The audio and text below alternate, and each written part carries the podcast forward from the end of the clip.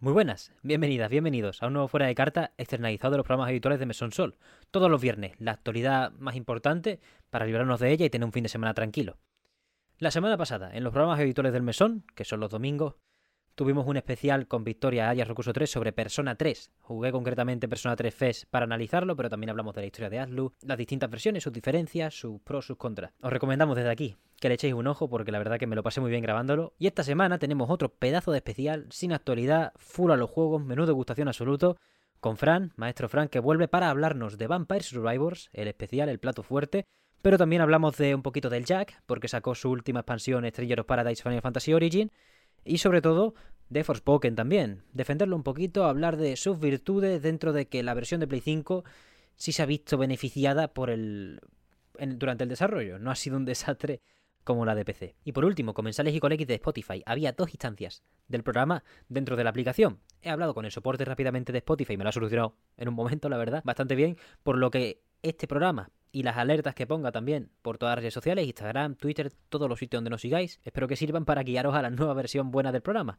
Para cualquiera que tuviese perdida, perdido dentro de, de los ecosistemas distintos en los que podéis escucharnos, pues os recomendamos que acudáis a la descripción de este programa y a los avisos en historias, en tweets, de lo que sea para acceder a la nueva, entre muchas comillas, versión de Spotify. Si os sigue viniendo bien Spotify, que nos sigáis por ahí, que nos apoyéis un poquillo. Y si, y si no os viene bien, pues ahí tenéis cualquier instancia de nuestro programa en un montón de plataformas más. En Amazon Music, en iTunes, en, en propio YouTube, en ebooks. En todas partes estamos para lo que haga falta. Dicho lo cual, partimos ya con la actualidad más ferviente en una semana bastante corta, no ha habido mucha cosa.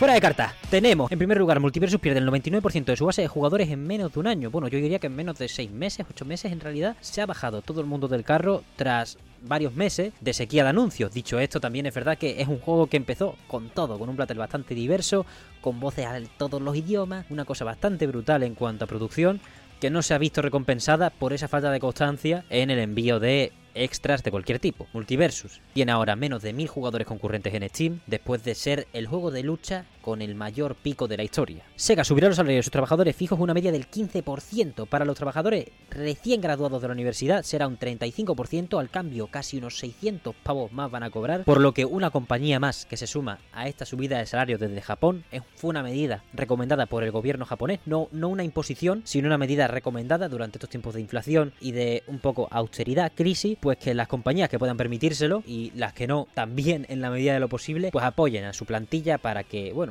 para que la rueda del consumo siga o algo así. No, somos economistas aquí, pero sí es verdad que es una tendencia que se ha demostrado clara en Japón, ya que la semana pasada hablamos de la subida del 10% de los salarios de los trabajadores fijos de Nintendo y hace unos meses tanto Capcom como Square Enix anunciaron una subida de los salarios del 30% en sus estudios internos, ya sin contar la subida de salario que se produjo en Bandai Namco por las increíbles ventas del Den Ring. Es decir, por allí se están subiendo los salarios porque claramente ven que es la medida para mantener nuestro nivel de vida, bueno, el nivel de vida de la sociedad, está bien no morirse mientras uno trabaja. Y pasamos de estudios que suben los sueldos, aunque sea por recomendación gubernamental, a estudios que cancelan proyectos a mansalva y que acaban quedándose sin trabajadores. Electronic Arts, tras la cancelación de un supuesto shooter single player por parte de Respawn, pues acaba de recibir un pequeño golpe en la cara, ya que varios creativos de Respawn, precisamente el estudio de Titanfall Apex Legends, pues ha fundado un nuevo estudio. El director de Apex Legends, Chad Grenier, funda Wildlight Entertainment con otros miembros tanto de Respawn como de sus antiguas aventuras en Call of Duty, por lo que su objetivo será algo parecido a lo de Embark Studios, un estudio formado por ex miembros de DICE, buscarán darle forma a las aventuras que Electronic Arts, aunque con todo el dinero del mundo,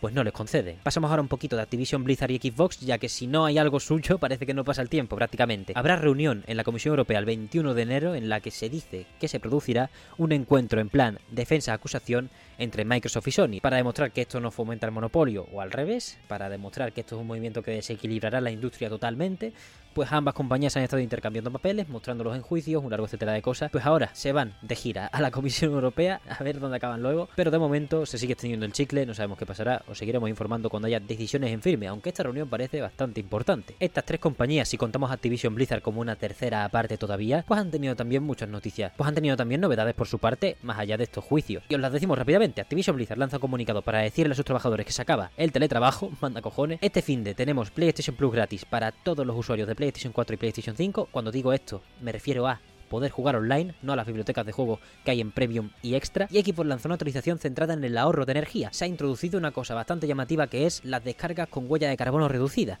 Según Xbox, cada descarga ahorra ahora la energía que produce un árbol al plantarse y está creciendo durante una década. No sé exactamente cómo funciona esto, pero sí que parece algo bastante positivo, ya que hace unos años empezaron a salir estudios hablando de cómo si un juego tiene muchos gigas, si un juego pesa mucho, su descarga tiene una huella de carbono mayor que una copia en físico, así que poca broma con esto. Pasemos ahora a anuncios y lanzamientos de la semana. La Dragon Ishin es el pepinazo indiscutible de esta semana, la remasterización de Yakuza Kenshan sale para PlayStation, Xbox y PC este 21 de febrero. Lo podéis jugar antes si tenéis la Digital Deluxe y podéis probarlo ya si tenéis cualquiera de estas plataformas, ya que ha salido una demo bastante bastante jugosa. El 15 de febrero salió Returnal para PC y ha recibido reviews bastante positivas. Hoy sale Tales of Symphonia Remaster para Switch, PlayStation y Xbox. Mañana sale. Mañana sale Wild Hearts, la take de Monster Hunter por parte de Electronic Arts en colaboración con Koei Tecmo, los encargados en realidad de los Tokiden, por lo que tiene bastante esencia este juego. No se lo pierdan porque no va solo de ser una copia de Monster Hunter, como mucha gente por desgracia está intentando vender. Esto tiene empaque, aunque de todos modos no ha tenido las mejores calificaciones, pero vaya, están muy bien. Los juegos que están simplemente ok. Dead Island 2 ha sido adelantado al 21 de abril por sorpresa y por último, el anuncio y por último, el lanzamiento más importante de la semana que viene en cuanto a hardware es que PSVR 2 aterriza el 22 a un precio como ya hemos hablado varias veces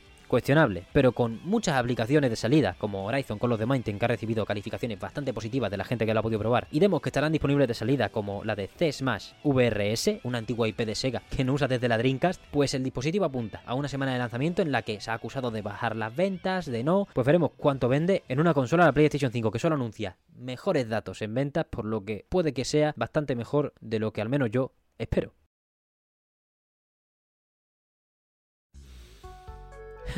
Pues hasta aquí, el fuera de carta de esta semana. Nos vemos con Vampire Survivors este mismo domingo, la semana que viene. No sé qué se viene, por supuesto, el viernes. Otro fuera de cartas con más noticias, con más datos sobre ventas, lanzamientos. Like a Dragon Easy, la verdad, que me interesa bastante. Ojalá poder analizarlo, no la semana que viene, porque ya tenemos pactado lo que ocurre, pero sí en un futuro bastante próximo.